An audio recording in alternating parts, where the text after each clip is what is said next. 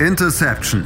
Touchdown. Der Football Talk auf meinsportpodcast.de.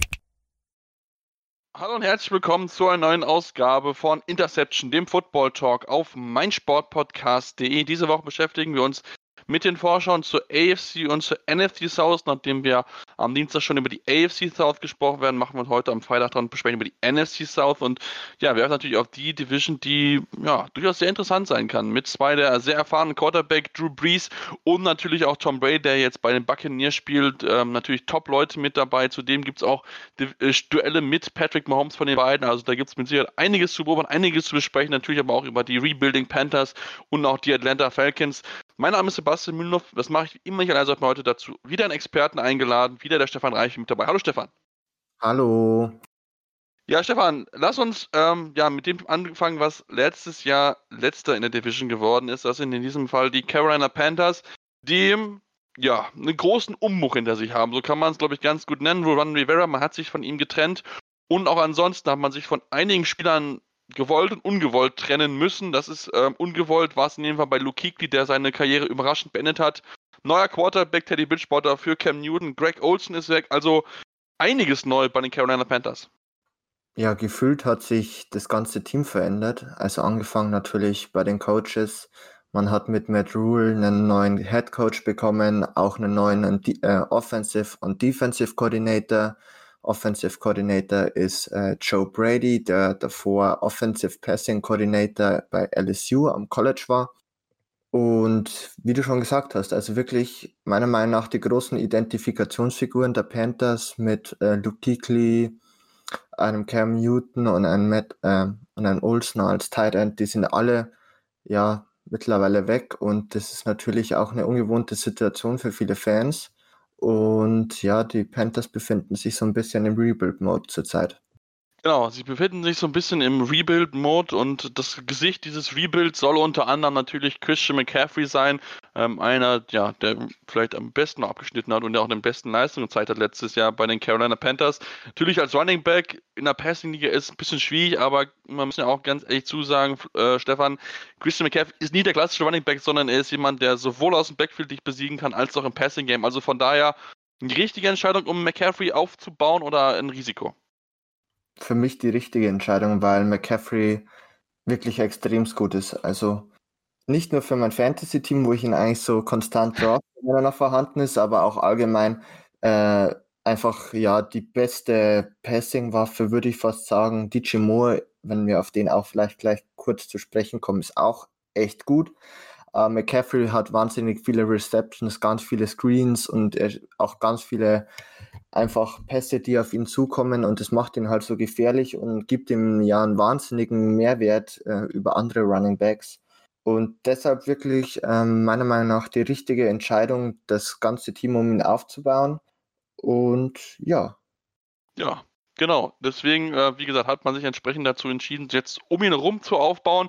Und ähm, ja, die Aufgabe hat übertragen bekommen Matt Rule, ein neuer Headcoach. Wir haben es schon angekündigt, nachdem Ron Rivera ja gegangen ist und mittlerweile bei Washington mit dabei ist. Da haben wir ja letzte Woche drüber gesprochen. Auch keine einfache Aufgabe für Rivera ist auch für Rule natürlich jetzt dabei, eine neue Kultur zu setzen. Die Panthers waren jetzt in den letzten Jahren nicht so erfolgreich.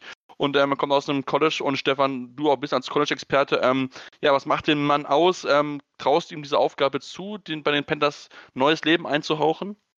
Auf jeden Fall. Ähm, Rule hatte wirklich eine schwierige Situation äh, bei Baylor vorliegen. Er hatte auch wirklich ähm, keine Top-Spieler um sich herum oder die er coachen konnte. Und letztes Jahr hat Baylor wirklich eine sehr gute Saison gespielt, haben dann gegen Georgia knapp verloren im Bowl-Game, die zu dem Zeitpunkt an Nummer 5 gerankt waren. Baylor war, glaube ich, Nummer 7. Also wirklich ein Top 10 College gewesen und das ähm, mit einem durchschnittlichen Kader meiner Meinung nach.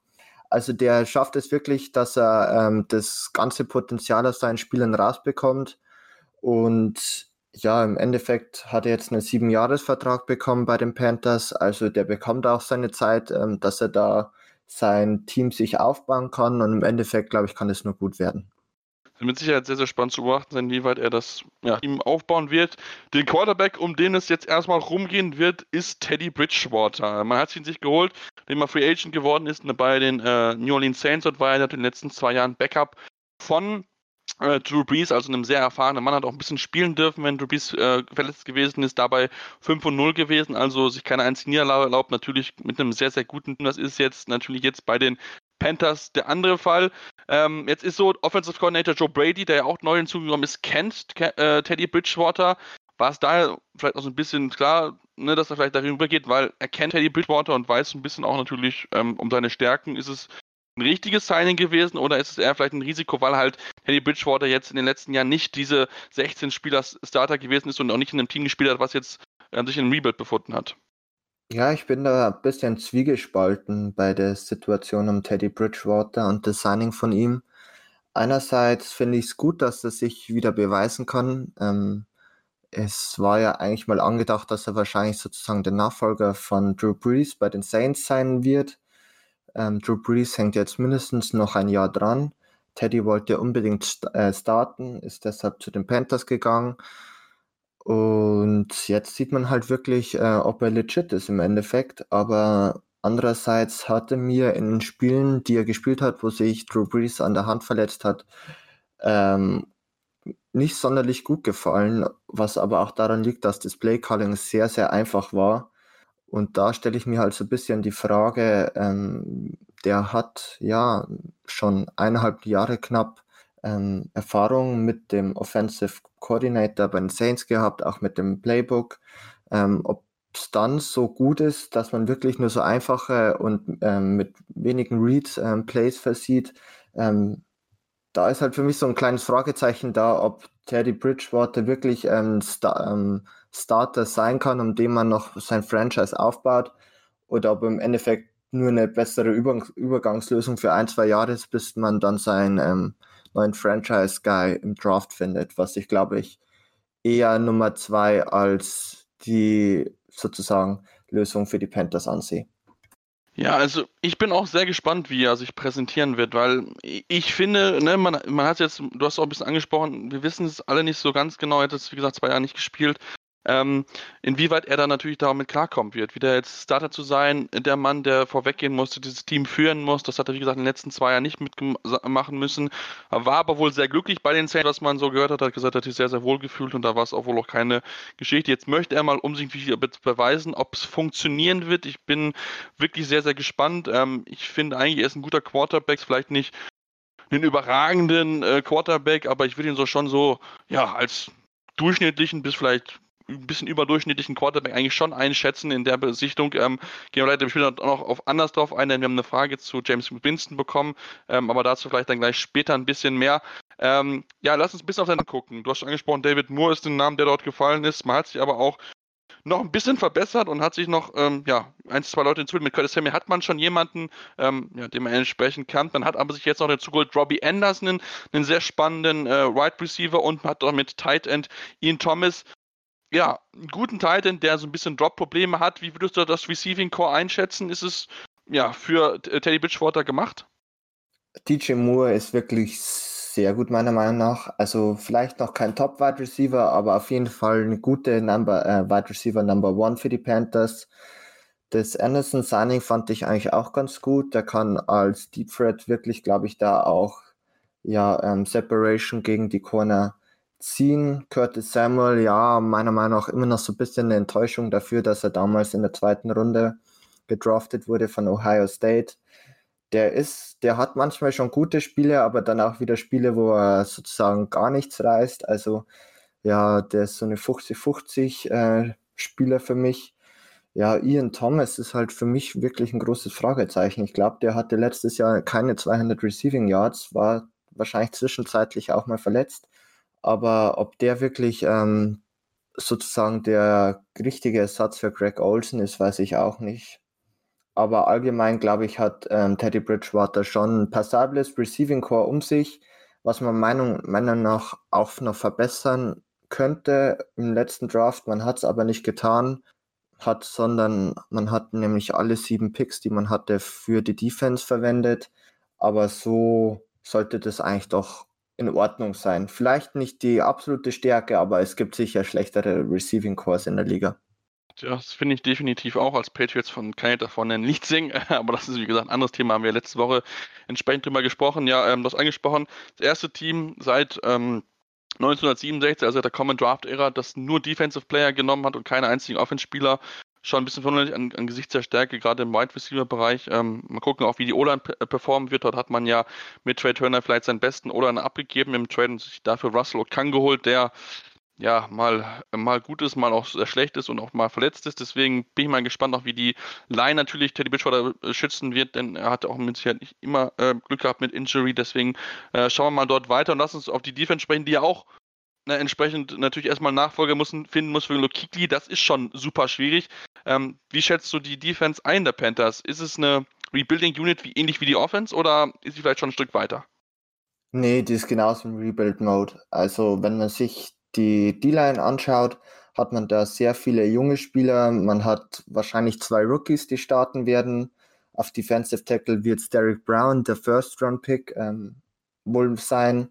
Auf e-, Edge wird es Yeto Cross-Matos von Penn State sein, der in der zweiten Runde gedraftet wurde. Man hat sich letztes Jahr in der ersten Runde Brian Burns geholt. Und der einzig wirklich erfahrene Spieler ist dort Kawan Shorts Linebacker wird wahrscheinlich der hier Whitehead, ähm, der Luke Kuechly-Ersatz werden. Hat jetzt schon einige Jahre auf dem Buckel, war es aber nie wirklich ähm, so der super gute Mittellinebacker. Wird, glaube ich, meiner Meinung nach ähm, Kuechly auf keinen Fall ersetzen können. Und ja, in der Secondary schaut es meiner Meinung nach auch nicht besser aus. Also man hat sich Eli Apple zum Beispiel von den New Orleans Saints geholt der dort nicht überzeugen konnte, davor bei den New York Giants nicht überzeugen konnte. Auf Safety hat man auch zwei junge Spieler, oder besser gesagt, einen jungen Spieler mit Jeremy Chin. Trey Boston hat man noch. Also die Defense ist meiner Meinung nach genauso, ähm, ja nicht Fragezeichen, aber die ist halt sehr, sehr jung. Und ähm, Spieler, die erfahren sind, sind jetzt wirklich nicht so die großen Leistungsträger gewesen. Also da sehe ich die Offense tatsächlich noch besser wie die Defense, meiner Meinung nach. Und ja. Nicht so bei dir. Ich würde auch die Offense ein bisschen besser einschätzen bei, bei den äh, Carolina Panthers, ähm, weil, die, weil die Defense halt noch ein bisschen mehr Fragezeichen hat. Gerade in der, in der Defensive Line, da ist nicht viel Erfahrung. Ich bin sehr gespannt, wie weit da Efe Obada ähm, ja vielleicht auch Spielzeit sehen wird, vielleicht so ein bisschen mehr sehen wird. Matt Wool ist wohl ähm, ja, sehr, sehr überzeugt von ihm. Da wird er mit Sicherheit ein bisschen eine größere Rolle einnehmen können. Das ist ja wirklich eine schöne Geschichte und um ihn herum, wie er das geschafft hat, aus England in die USA, in die USA zu kommen und dann mit den zu landen. Und deswegen sind wir mal gespannt, wie es dort weinen wird. Ich hoffe auch, dass Eric Reed irgendwann noch einen Vertrag bekommen wird. Ähm, war schon ein bisschen überrascht, dass die Panthers sich von ihm getrennt haben, aber wie ist Eric Reed einer der besseren Safeties, deswegen ja, kann ich nicht verstehen, warum man sich nicht die, die Dienste von ihm leisten wollte, leisten möchte, keine Ahnung. Ähm, aber ich finde eigentlich, der gehört genauso einen Verdacht bekommen wie auch noch ein, zwei andere Spieler, ähm, wie zum Beispiel aber auch einen, einen, Logan Ryan, über den wir ja schon gesprochen haben, der ja auch noch keinen Vertrag hat, wo es auch genauso fragwürdig ist nach einer starken Saison. Ähm, deswegen, ja, das wird keine einfache Saison für die Carolina Panthers, ist aber auch bewusst ein Neustart, weil man einfach gemerkt hat, okay, wer kommt irgendwie nicht so ganz weiter und deswegen ist das Ziel mit Sicherheit nicht darauf angelegt, in diesem Jahr erfolgreich zu sein, sondern Stefan, ja, in den nächsten zwei, drei Jahren dann wieder in die nähere Region zu kommen und dann zu hoffen, wenn dann äh, Drew Brees und Tom Brady beteiligt sind, ähm, dass dann die Division ein bisschen weiter open ist und dass man dann entsprechend mit einem guten Roster dann mal wieder um Division-Titel mitspielen kann, oder? Das denke ich ist auch der Plan. Man wird wirklich heuer äh, sehen wollen, wie gut Teddy sein wird, ob er der Typ sein wird, der sie in die Zukunft führen kann oder ob es nicht nächstes Jahr dann ein Quarterback sein sollte, wenn man hochpicken darf. Und ja, O-Line müsste meiner Meinung nach auch noch so ein Thema sein, wo Verbesserungspotenzial äh, besteht. Man hat ja Russell Okung sicher traded im Tausch, im Tausch mit Trey Turner und den Chargers. Den Move habe ich nicht ganz verstanden, aber allgemein sind, ja, ist die O-Line jetzt auch nicht die wahre Stärke und da sind halt für mich schon noch so ein, einige Fragezeichen da. Bei der Defense ist so mein Resümee, man muss einfach Erfahrung sammeln, die Defense muss äh, mit sich wachsen und dann sollte das in den nächsten Jahren doch schon besser ausschauen. Und darauf wird es, wie gesagt, gehen, ähm, dass man in den nächsten Jahren wieder erfolgreich sein wird. Dieses Jahr wird es kein einfaches Jahr für die Panthers-Fans werden, aber ich denke, sie wissen auch selbst um die Stärke des Teams, dass es da wirklich dann darum geht, ja, sich um Kleinigkeiten vielleicht zu freuen, dann wirklich eine gute Leistung zu zeigen und dann Mal schauen, wo dieses Team in zwei, drei Jahren vielleicht dann stehen wird. Mit welchem Quarterback müssen wir natürlich dann auch schon, aber das wird die Saison uns zeigen. Wir machen jetzt eine kurze Pause und kommen dann gleich zurück und beschäftigen uns ja, mit den weiteren Teams. Atlanta Falcons, Tampa Buccaneers und natürlich die New Orleans Saints und natürlich Stefan darf da zu seinen Falcons deswegen bleiben. Deswegen bleibt dran, hier bei Interception, dem Football Talk auf meinsportpodcast.de. Schatz, ich bin neu verliebt. Was? Da drüben. Das ist er. Aber das ist ein Auto. Ja, Mit ihm habe ich alles richtig gemacht. Wunschauto einfach kaufen, verkaufen oder leasen. Bei Autoscout24. Alles richtig gemacht. Ja, und jetzt kommen wir zurück zur NFC South und beschäftigen uns jetzt mit den Atlanta Falcons, mit dem Team, was, ähm, oder wem äh, liebe Stefan Reichel sehr nah verbunden ist, nach einer Saison, wo ja, wieder nichts Halbes, nicht Ganzes gewesen ist. Wieder saßen ähm, Head Coach Dan Quinn und auch General Manager Thomas Dimitrov auf dem Hot Seat.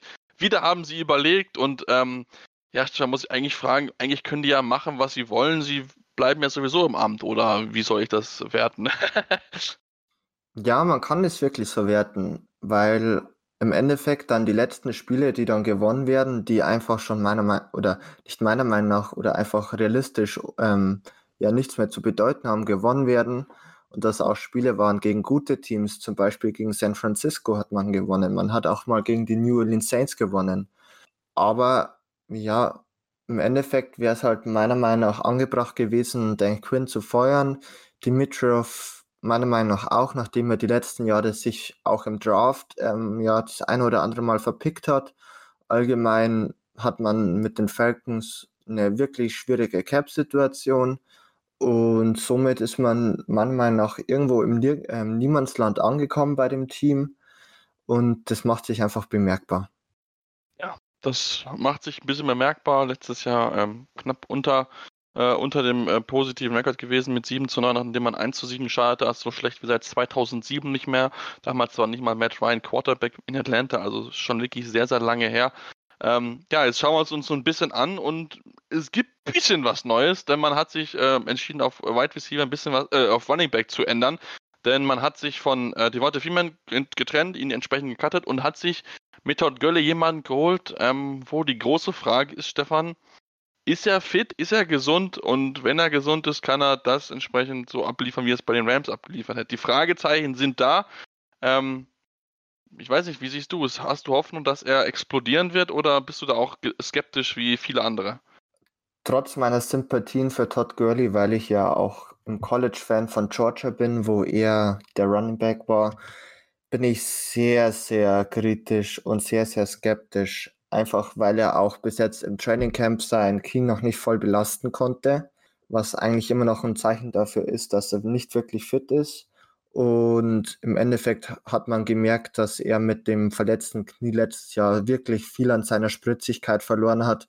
Er eigentlich auf keinem Level war wie die Jahre zuvor. Und im Endeffekt ähm, wird es sicherlich ein Upgrade sein über Devonta Freeman, aber das war jetzt wirklich nicht schwer, nachdem er letztes Jahr ein sehr, sehr schlechtes Jahr hatte, Devonta Freeman, was ein bisschen schon am Playcalling lag von Dirk Kötter aber allgemein war er auch nicht gut und somit, ja, bin ich da auch sehr kritisch. Ich bin auch, auch sehr spannend. Also ich hatte das manchmal das Gefühl, dass man in, bei den Rams nicht zu sehr auf ihn vertraut hat, was mich schon ein bisschen verwundert hat. Man hat ihn, glaube ich, ein bisschen auch so ein Snap-Count gewesen. Deswegen hatte ich eigentlich gedacht, okay, wenn er vielleicht ein bisschen mehr Einsatzzeit spielen könnte, dann könnte er es vielleicht ein bisschen zeigen. Aber ähm, ich glaube, sind wir einfach zu weit weg, da wissen wir einfach nicht genau, was die Sache ist, aber es sieht wirklich so aus, als ob das Knie nicht mehr so gesund ist und du hast ja auch gesagt, aktuell sieht es ja auch nicht wirklich danach aus, deswegen könnte es da wieder entsprechenden Bass geben und auch die Backups sind jetzt auch nicht so gut mit Brian Hill oder Ito Smith, äh, Quantic Ollison, das sind schöne Backup-Guys, aber äh, ist wirklich eine richtige Rolle für Number One äh, Running Back könnte entsprechend nicht sein. Das sieht ein bisschen anders aus, wenn wir uns mit dem Passing Game beschäftigen und natürlich mit, Ryan, äh, mit Matt Ryan, der mal wieder ein gutes Jahr gehabt hatte, mit Julio Jones und Karen Whitley wirklich zwei Top-Receiver hat. Ähm, dahinter fehlt jetzt mal der dritte Guy, nachdem man Mohammed dann nur so ein bisschen äh, abgegeben hat, weggetradet hat. Trotzdem aber äh, Passing Game wird natürlich wieder ein großer Fokus der äh, äh, Falcons Offense sein, Stefan. Genau, du hast es schon richtig gesagt. Also der Fokus wird sicherlich in der Offense wieder auf das Passing Game gelegt werden. Ja, mit Julio Jones, ich glaube, da braucht man jetzt gar nicht viel reden, hat man einen der Top-Männer der Liga. Kevin Ridley ist wahrscheinlich einer der besten Top 2 ähm, Receiver auch in der Liga. Also hat man da wirklich ein sehr gutes Duo. Ich glaube, dass Ridley, nachdem er jetzt die letzten zwei Jahre auch immer so ein bisschen verletzungsanfällig war, heuer wirklich auch mal explodieren äh, könnte. So ein bisschen so ein Goodwin sein von Tampa, auch von den Stats her. Und Nummer drei, Russell Gage, wird da wahrscheinlich den Platz einnehmen. Der hat letztes Jahr eigentlich auch dann gut gespielt, wo er dann spielen durfte. Ist aber immer noch so ein bisschen Fragezeichen, ob er das wirklich auch über eine ganze Saison so halten kann. Aber allgemein hat man da doch auch Alternativen. Man hat auf Tight End Austin Hooper verloren, der zu den Browns gegangen ist. Man hat ihm einfach keinen Vertrag geben können, er war zu teuer.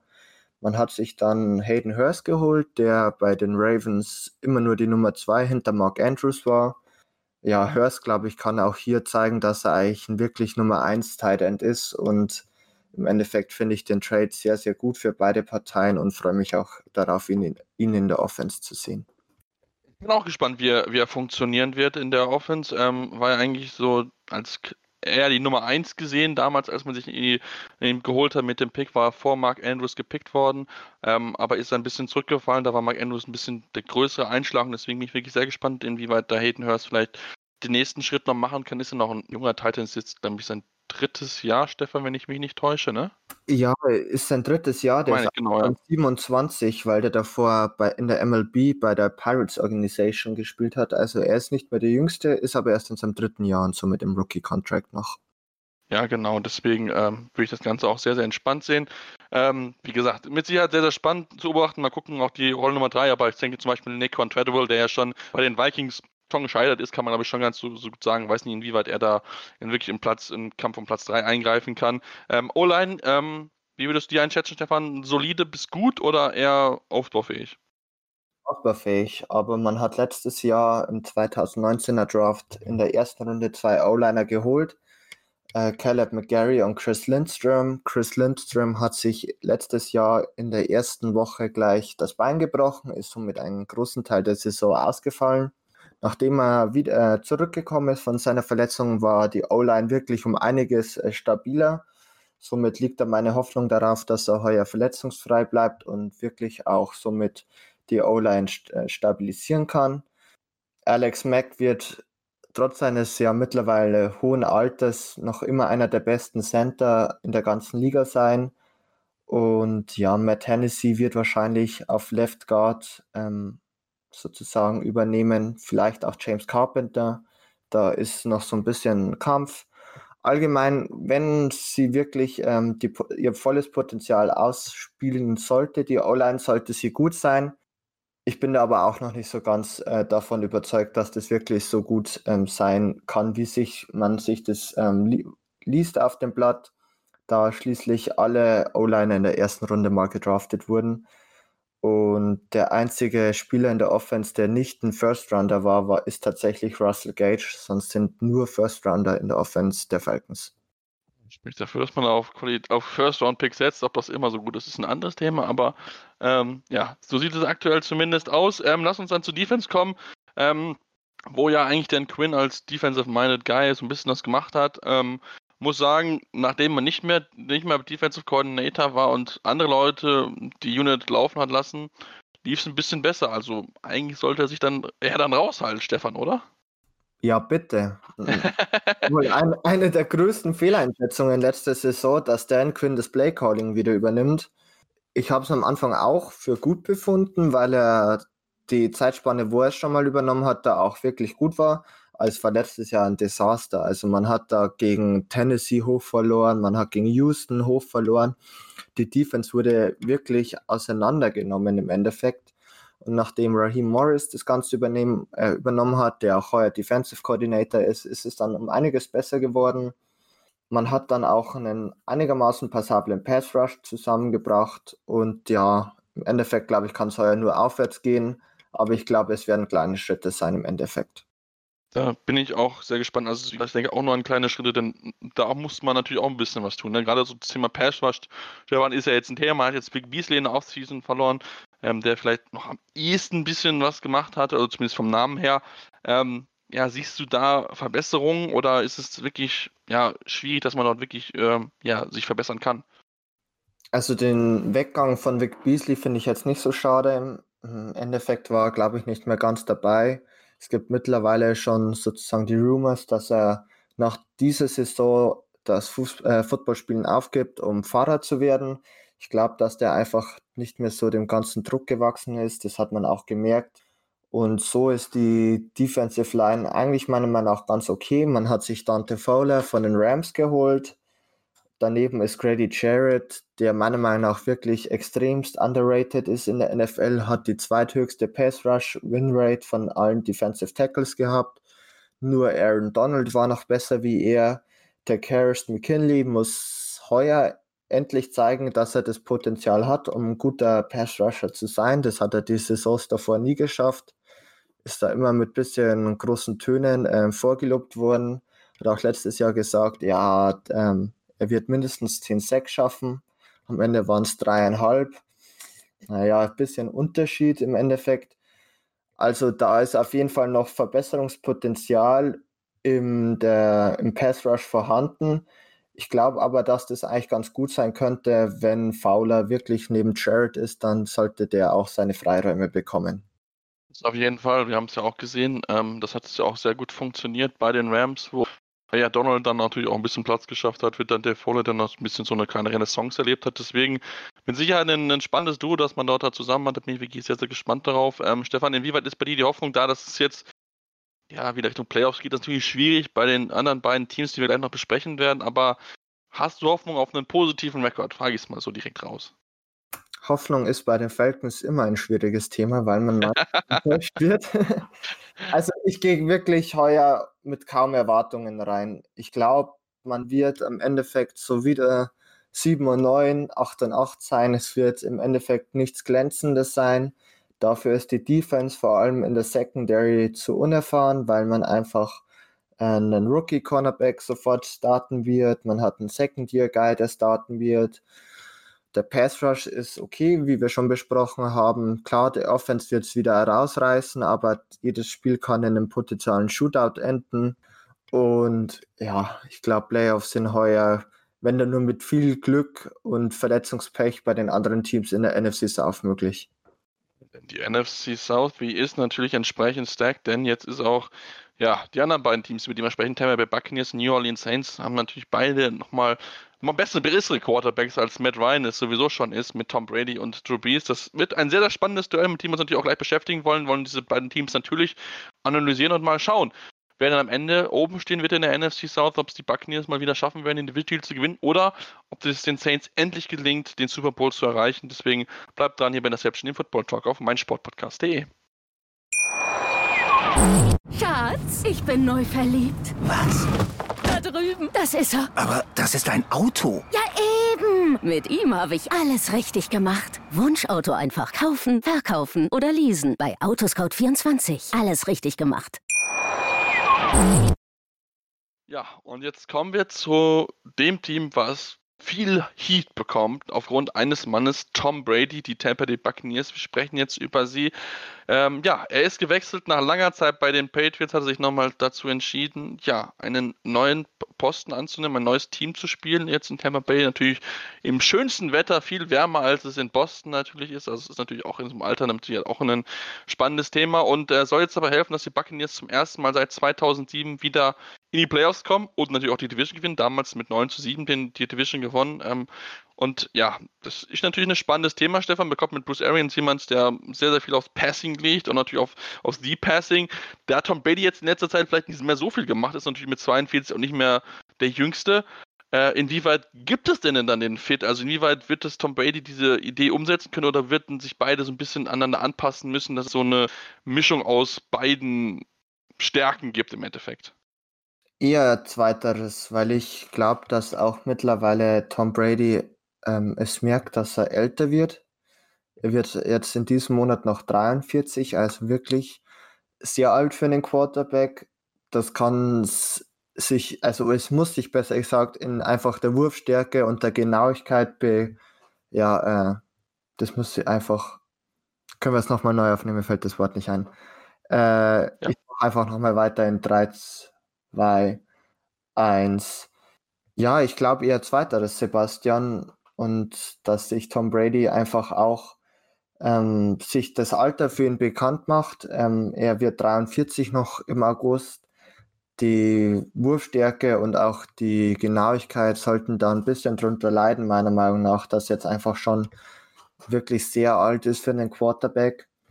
Und somit muss sich da sicher auch Bruce Arians ein bisschen anpassen. Aber im Endeffekt hat natürlich mh, mm, Tom Brady eins der stärksten Wide Receiver oder das stärkste Wide Receiver Duo in der Liga und das hilft doch auch sehr. Für mich ist das der der Wide oder der ganze Receiver Core ist für mich muss ich zugeben der beste in der Liga. Also was da an Qualität rumläuft mit Mike Evans und einem Chris Goodwin, die beide letztes Jahr über 1100 Yards Receiving geschafft haben mit Jameis Winston. Dazu noch die Titans, OJ Howard, ein großes Talent, was bisher noch nie so richtig explodiert ist. Da geht es mit Sicherheit auch darum, dass er jetzt mal das zeigen kann. Cameron Baton, ein sehr verlässliches Red Zone Target. Äh, Gronk ist zurück auch noch aus, aus, der, aus seiner Retirement gekommen und dann noch mit Tyler Johnson jemand äh, gedraftet, ein Wide Receiver, der auch bekannt ist, Big Plays zu machen. Also dieser, dieser Receiver Room, der ist sowas von loaded. Ich würde mich nicht wundern, Stefan, wenn Tom Brady irgendwie alle Rekorde bricht, die, die er hat, weil so einen Receiver-Core hatte Tom Brady noch nie in seiner Karriere. Uh, da haben wir ja fast schon einen Hot Take für die. Ja! nee, aber wenn die, also das Potenzial ist auf jeden Fall da. Also OJ Howard hat es wirklich halt leider noch nicht so gezeigt. Ähm, aber im Zusammenspiel mit einem Rob Gronkowski kann das doch auch wirklich sehr gut werden. Und ja, Evans und Goodwin, beide letztes Jahr, glaube ich, beide über 1200 äh, Receiving Yards gehabt. Also das ist ja wirklich sehr, sehr gut. Also die Waffen sind da. Ich zweifle halt wirklich daran und man, ich glaube einfach, dass ähm, Tom Brady wirklich nicht mehr so ist, wie es vielleicht noch vor zwei, drei Jahren war. Aber ich lasse mich auch gerne eines Besseren überzeugen. Ich bin auch äh, sehr gespannt, ähm, wie das aussehen wird. Also ich habe nochmal gerade geschaut, ESPN Sets und Info hat äh, festgestellt, dass Tom Brady letztes Jahr bei seinen Pässen über 20 Yards Downfield eine Completion Percentage von 43% hat, was Platz 7 bei den, äh, unter den Quarterbacks ist, also von daher kann es noch, aber natürlich, inwieweit er dann so viele natürlich rausnehmen kann, wie es eigentlich das System von Bruce Arians nahelegt. Und wir haben es ja auch bei äh, entsprechend James Winston gesehen im letzten Jahr. Wird man natürlich äh, entsprechend warten. Deswegen, ich bin da wirklich sehr, sehr gespannt auf, wie das zusammen funktioniert. Wird, wird natürlich auch ein bisschen damit zusammenhängen, dass ähm, ja, die Offensive Line ein bisschen besser bekommen ist. Letztes Jahr 47 Sacks erlaubt, hat sich jetzt ähm, mit äh, Tristan Wirfs jemanden hochgeholt als äh, im, äh, im, Draft, der sofort äh, am besten äh, dem Team helfen soll. Ähm, denkst du, dass Tom Brady eine gute Offensive Line bekommen wird oder lag es jetzt ein bisschen zu sehr daran, dass James Winston zu lange den Ball gehalten hat, dass die Sexzahl eigentlich über die Schwäche der Offensive Line hinwegtäuscht? Oder die Stärke der Offensive Line hinwegtäuscht? So, ja. Also ich glaube, es ist eine Mischung aus beiden. Also, dass James Winston an dem Ball lange festgehalten hat, ist mir auch in den Spielen so vorgekommen, einfach weil er auch wirklich ja oft den Deep, äh, Deep Ball einfach gesucht hat. Da man äh, braucht man ja eine gewisse Separation im Endeffekt vom Wide Receiver oder sollte sie am besten Fall haben. Und andererseits hat man sich dann doch noch mit Tristan Wirfs wirklich eine Verbesserung geholt, weil einfach ähm, die O-Line ja qualitativ vielleicht nicht die beste war. Und Donovan Smith zum Beispiel ähm, ist ganz gut, ein Ali Marpet auch. Ich finde, äh, die Right Side und der Center ist da eher das größere Fragezeichen mit einem Alex Kappa auf Right Guard zum Beispiel. Also ich glaube, Blindside sollte Tom Brady wirklich gut geschützt werden ähm, und die Right Side, ja, wenn es Tristan Wirst wirklich so hinbekommt, wie er es im College bei Iowa hinbekommen hat, dann kann es auch ganz gut werden. Aber ich glaube, das sollte doch eher eine größere Schwachstelle werden. Ja, das könnte mit Sicherheit äh, sehr, sehr spannend werden, ob es eine Schwachstelle ist oder ob es eine Stärke wird. Ich bin da wirklich sehr, sehr gespannt drauf, ähm, wo es im Endeffekt dann gelegen hat. Tom Brady ist mal mit Sicherheit jemand, der einen sehr schnellen Release hat. Das könnte dem natürlich auch helfen, der Offensive Line, dass er vielleicht nicht so lange halten muss. Ähm, zum Vergleich, letztes Jahr hat James Winston 2,46 Sekunden pro Wurf den Ball gehalten. Tom Brady ist natürlich ein bisschen schneller, also ist er durchaus bekannt dafür, schnelle, kurze Passe zu werfen. Deswegen schauen wir mal, wie die Offensive Line sich performen wird. Dann lass uns zur Defense kommen und das ist ja so ein bisschen eigentlich das Problemfeld immer gewesen, der Buccaneers in den letzten Jahren, Stefan. Ähm, inwieweit, man hat jetzt natürlich mit Jackie Barrett einen Sack-Leader aus dem letzten Jahr mit 19,5 Sacks, äh, 6 Forced Fumbles ähm, und aus seinem ersten Trip zum Pro, äh, Pro Bowl. Man hat ihn jetzt mit einem Franchise-Tag erstmal halten können, das heißt, man hat auf jeden Fall noch ein Jahr mit dabei. Ähm, inwieweit hilft es der Team, dem Team, dass man ein starkes äh, einen starken Pass-Rush hatten, mit einem, auch einem, mit einem Jason Pierre-Paul, mit einem Jadama Konsu, die wieder zurück sind, mit einem Vita Way. Das sind natürlich gute Läufe, die auch gerade im Run sehr stark sind. Aber die Secondary ist so ein bisschen wackelig, würde ich mal sagen. Du hast es echt gut schon zusammengefasst. Front 7 ist, glaube ich, extremst gut. Man hat die Nummer 1 ähm, Rushing Defense der Liga letztes Jahr gestellt. Shaq Barrett war wirklich eine der Überraschungen meiner Meinung nach letzte Saison. Der hat wirklich extremst gut gespielt. Vita Vea ist ein exzellenter Runstopper. Und ja, auf Linebacker hat man wahrscheinlich einen der underratedsten Linebacker überhaupt mit Lavonta David. Devin White war in seinem Rookie-Jahr auch wirklich sehr, sehr stark. Also da mache ich mir keine Sorgen drum, aber halt die Secondary ist halt wirklich das, was für mich ja der große Schwachpunkt ist, was in einer wirklich auch, sage ich mal, Pass-Heavy NFC South auch dazu führen kann, dass man am Ende dann vielleicht nicht in die Playoffs kommt oder einfach äh, nicht so gut ist, wie man sich im Endeffekt wünscht. Da einfach ein Carlton Davis, ein Jamal Dean, ein Murphy Bunting einfach alle für mich keine Top-Leute sind. Und ja, dann wird es halt gegen einen Julio Jones, gegen einen Michael Thomas wirklich schwierig. Und ja, also im Endeffekt muss man wirklich über den Pass Rush versuchen, ähm, die Passing Defense sozusagen zu unterstützen. Genauso wird es sein, denn Todd Bowles spielt gerne mit Man Coverage, aber ist nie immer so einfach, denn die, wie gesagt, die, die Secondary ist jetzt nicht so stark. Ähm, ist vor allem auch gerade bei den Safeties ein bisschen schwierig. Die können jetzt nicht so die Deceptions produzieren. Da äh, müssen Mike Edwards und Jordan Whitehead sich noch ein bisschen steigern, um dort ähm, ja mal ein bisschen mehr, mehr Interceptions abzufangen, ein bisschen mehr Turnover zu produzieren. Das wird mit Sicherheit spannend zu besehen und natürlich auch wichtig für, sie, für, die, für die Buccaneers sein, denn wenn die Defense entsprechend performt, ähm, dann könnte es natürlich wieder Richtung, Richtung äh, äh, Playoffs gehen. Das ist natürlich der große Traum, den man hat. Wie gesagt, man wartet jetzt schon seit ja, fast 13 Jahren darauf, dass man endlich mal wieder äh, Football sehen kann. Ähm, und ja, ähm, denkst du, Stefan, dass es passieren kann oder ist die Defense ein zu großes Fragezeichen und die Offense kann es deswegen dann nicht ganz überdecken. Was ist so, so dein Gefühl? Es kann auf jeden Fall passieren, weil einfach die Offense wirklich wieder sehr, sehr gut ist. Man hat meiner Meinung nach auch zwei Teams, die deutlich schlechter sind in der NFC South. Also das sollte sich ja dann auch im Rekord ähm, bemerkbar machen. Und allgemein war die Passing Defense letztes Jahr gar nicht so schlecht, wenn ich es mir jetzt mal angeschaut habe. Zum Beispiel Nickel waren sie siebtbeste, wenn man das auf EPA per Dropback zum Beispiel runterbricht. Also wenn sie wieder so performt wie letztes Jahr die Secondary, dann sollte das, glaube ich, auch wirklich ganz gut sein. Dann sollte es für die Playoffs reichen. Aber ich glaube, der Division Sieg geht nur über die New Orleans Saints dieses Jahr. Gut, damit hast du natürlich eine perfekte Überleitung geliefert zu den New Orleans Saints, mit denen wir uns gleich beschäftigen wollen. Noch vorher eine kurze Pause und ja, dann reden wir über die New Orleans Saints und natürlich auch den ehemaligen Quarterback der Tampa Bay Buccaneers, James Winston, der jetzt Backup ist von Drew Brees und ähm, ja, entsprechend eine Defy dazu, die wir bekommen haben. Deswegen bleibt dran hier bei Interception, dem Football Talk auf meinsportpodcast.de. Schatz, ich bin neu verliebt. Was? Da drüben. Das ist er. Aber das ist ein Auto. Ja, eben. Mit ihm habe ich alles richtig gemacht. Wunschauto einfach kaufen, verkaufen oder leasen. Bei Autoscout24. Alles richtig gemacht.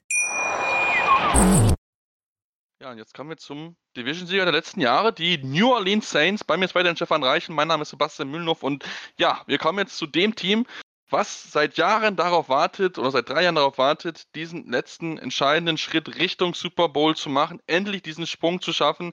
Stefan, in den letzten zwei Jahren hat es jetzt nicht geklappt, da waren auch ein paar kontroverse Schiedsrichterentscheidungen mit dabei. Ähm, ja, die Frage ist, schaffen sie es dieses Jahr? Sie haben sich ja schon ein bisschen verbessert offensiv nochmal. Ich kann da leider nicht neutral sein und hoffe, dass sie Es tut mir leid, aber im Endeffekt freut es mich dann immer wieder aufs Neue, wenn dann die Hoffnungen doch jedes Jahr wieder auf Super Bowl Champions New Orleans Saints stehen und sie dann kläglich in den Playoffs scheitern. Klar, manchmal wirklich mit kontroversen ähm, Schiedsrichterentscheidungen, aber zum Beispiel das Minneapolis Miracle war doch sehr schön anzuschauen und auch letztes Jahr die Niederlage gegen die Vikings war nicht ich habe mich gefreut, aber das liegt auch daran, dass ich mich über mein eigenes Team nicht sonderlich freuen kann. Deshalb sind die Siege, äh, Niederlagen der großen Rivalen umso schöner. Ja gut, das kann ich, kann ich, kann ich entsprechend verstehen. Aus Patriots, ich kann jetzt nicht so viel sagen, weil unsere Rivalen relativ schlecht und nie in den Playoffs sind, aber äh, das wird mir vielleicht in den nächsten Jahren vielleicht ein bisschen anders gehen. Ähm, ja, lass uns vielleicht ansprechen, Stefan, uns mit der Offense beschäftigen. Wie ich habe es gesagt, Drew Brees ähm, ist der Mann, der die Offense führt. Ähm, man hat jetzt mit Michael Thomas einen überragenden Receiver, vielleicht der beste oder zumindest einer der drei besten Receiver in der ganzen Liga. Und hat jetzt nochmal mit Emmanuel Sanders jemanden erfahrenen hinzubekommen, der ja quasi nochmal ihm eine weitere Option im Passing Game gibt, neben sowieso schon ähm, Jared Cook als Tight End und auch Alvin Kamara aus dem Backfield. Also ist die Offense eigentlich nochmal stärker geworden und sollte es dann nochmal, ja, eigentlich noch vielleicht nochmal einen Schub geben, oder? Sehe ich genauso. Also die Offense ist wirklich besser geworden. Sanders ist wirklich auch eine deutliche Verbesserung im Wide Receiver Core. Man hat wirklich endlich auch eine gute Nummer 2 Wide Receiver. Traquan Swift konnte das letztes Jahr nicht so einnehmen. Ted Ginn, glaube ich, hatten sie noch, der auch nicht so wirklich. Deshalb macht das Signing wirklich viel Sinn. Und ja, Michael Thomas, ich glaube, da brauchen wir auch nicht viel drüber reden vielleicht nicht der beste Wide Receiver der Liga, was so der eine oder andere sagt. Da bin ich anderer Meinung, liegt einfach. Lass mich raten, Julio Jones, ne? ja, auch. Aber es liegt einfach auch daran, dass halt Michael Thomas wirklich, ja, der Route sehr viel aus Land, Out Routes ausgerichtet ist. Was er natürlich sehr gut kann, aber im Endeffekt ähm, zeigen doch andere Wide Receiver da meiner Meinung nach etwas mehr und zeigen auch, dass sie einfach ja ein bisschen vielleicht flexibler sind, einen größeren Route Tree haben im Endeffekt. Aber so what, also der Wide Receiver äh, Core ist wirklich gut aufgestellt mit dem Jared Cook und natürlich der Allzeit äh, oder besser gesagt der Schweizer, Schweizer Taschenmesser, dessen Name mir gerade nicht einfällt. Du kannst mir sicher aushelfen. Der ähm, Tyson Hill. Tyson Hill, genau, so heißt er. Ähm, der sicherlich auch ja vielleicht die eine oder andere Reception bekommt. Also ich würde bei Tyson Hill nie etwas ausschließen. Ich würde mir auch nicht ausschließen, dass er vielleicht irgendwann mal Kicker wird oder so. Wobei angesichts von Villatz ähm, brauchst du eigentlich nicht, aber der Kerl ist wirklich eine na, Schweizer Taschenmesser ist aber nicht Backup-Quarterback. Er selbst hofft immer noch, dass er mal Quarterback-Raps bekommen wird. Der ist jetzt, ähm, der Quarterback-Backup-Posten ist jetzt vergeben an äh, James Winston. Ich hatte schon ein bisschen angekündigt, nachdem jetzt Teddy Bridgewater Starting Quarterback bei den Carolina Panthers geworden ist. Und da haben wir eine Frage zu bekommen vom Kollegen James Wiebe, der an der natürlich herzlich gegrüßt ist. Stefan, die Frage an dich: Ist James Winston der viertbeste Quarterback der Division? Ja, für mich ist auf jeden Fall James Winston der viertbeste Quarterback der Liga. Für mich deutlich ein Stück über Teddy Bridgewater.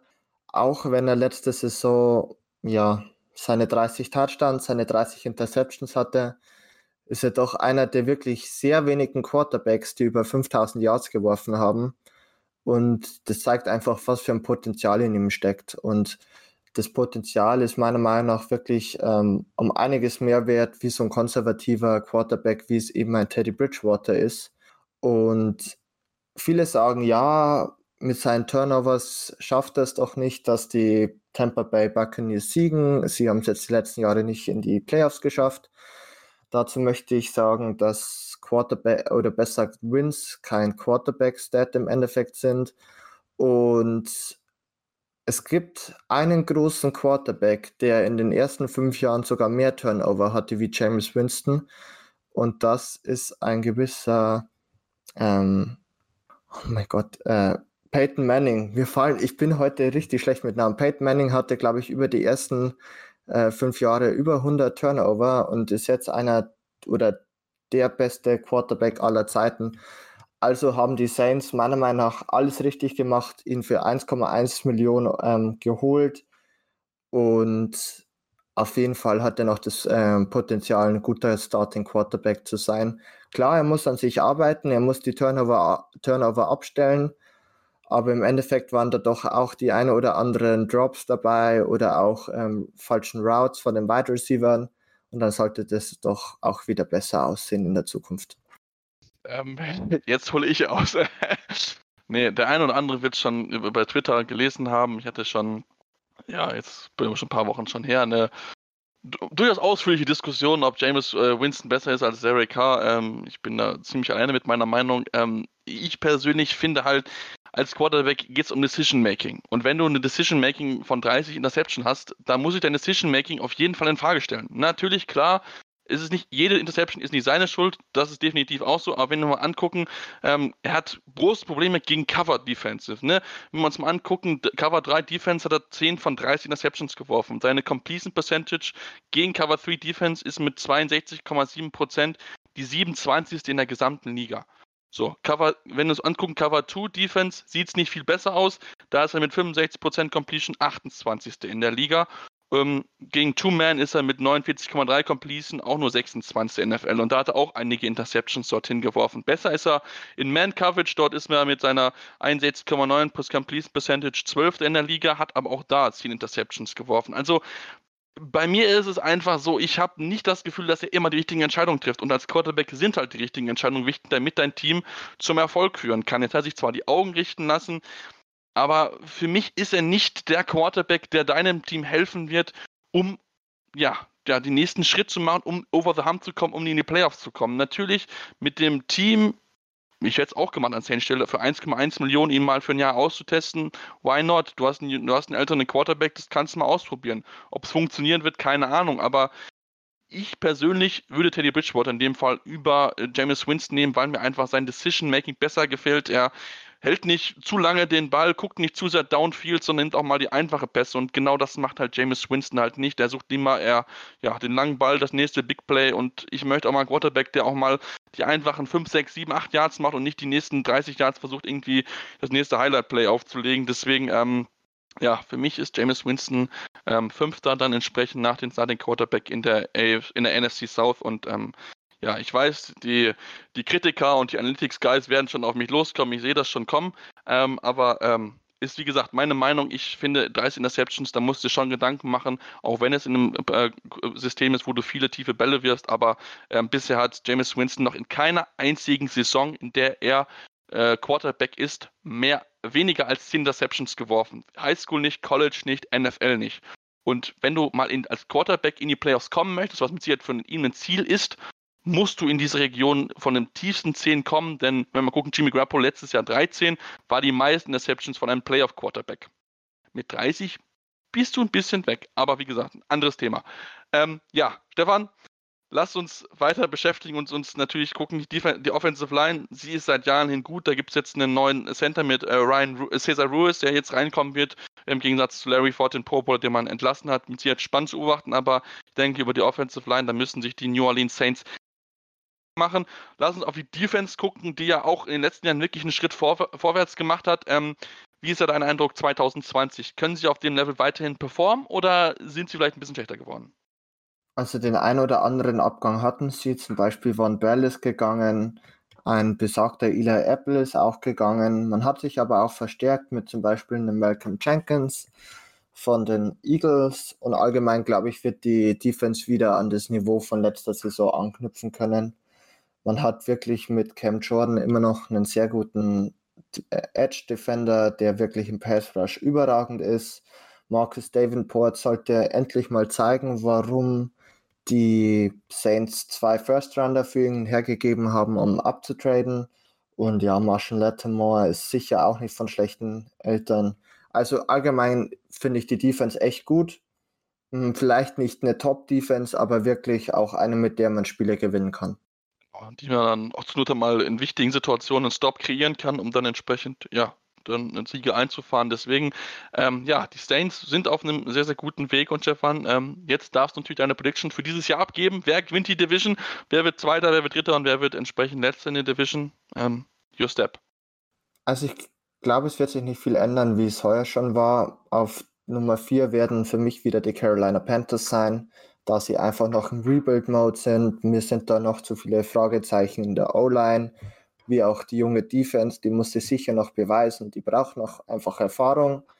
Auf den drei sind dann leider die Falcons. Ich glaube einfach, dass sie heuer keinen großen Sprung oder keine großen, äh, ja, wie schon gesagt, Sprung über, gegenüber letzten Jahr machen können. Dafür hat sich einfach im Kader zu wenig getan. Man hat keine Veränderung auf den Coaching-Positionen, was vielleicht nochmal für einen Change sorgen könnte. Zwei, dann die Bugs. Ich glaube, dass die echt spaßig anzuschauen sind heuer, aber auf den einen sind einfach ja, die Saints, da sind so viele Routiniers drin, die wirklich jetzt nochmal darauf pochen, den Super Bowl zu holen, tiefen Playoff-Run zu machen. Und das wäre meine Prediction. Damit es nicht genauso aussieht wie bei, wie bei mir, ähm, switche ich Platz 1 und Platz 2.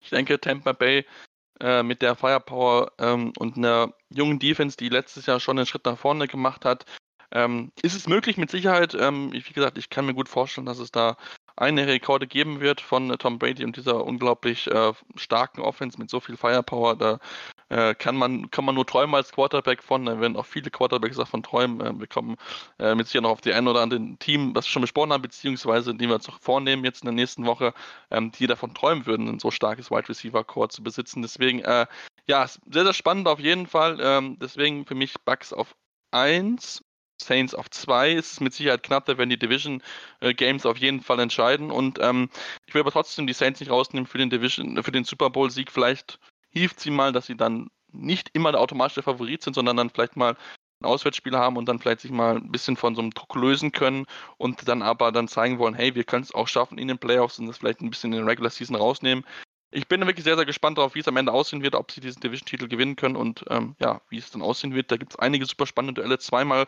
Brady gegen Breeze und dazu dir noch jeweils die beiden gegen Patrick Mahomes. Also da gibt es viele, viele Spiele, die man sich unbedingt anschauen sollte in der Division und ähm, deswegen sollte ich uns natürlich auch dann hören, damit wir darüber sprechen können, denn natürlich wollen wir die Saison auf jeden Fall verfolgen. Wir hoffen, dass sie so stattfinden kann, auch wie geplant. Ähm, da gibt es ja auch einiges Neues jetzt schon an äh, entsprechenden News, zum Beispiel, dass ja die Saints oder die Dolphins jetzt Zuschauer reinlassen wollen, 12.000 ungefähr.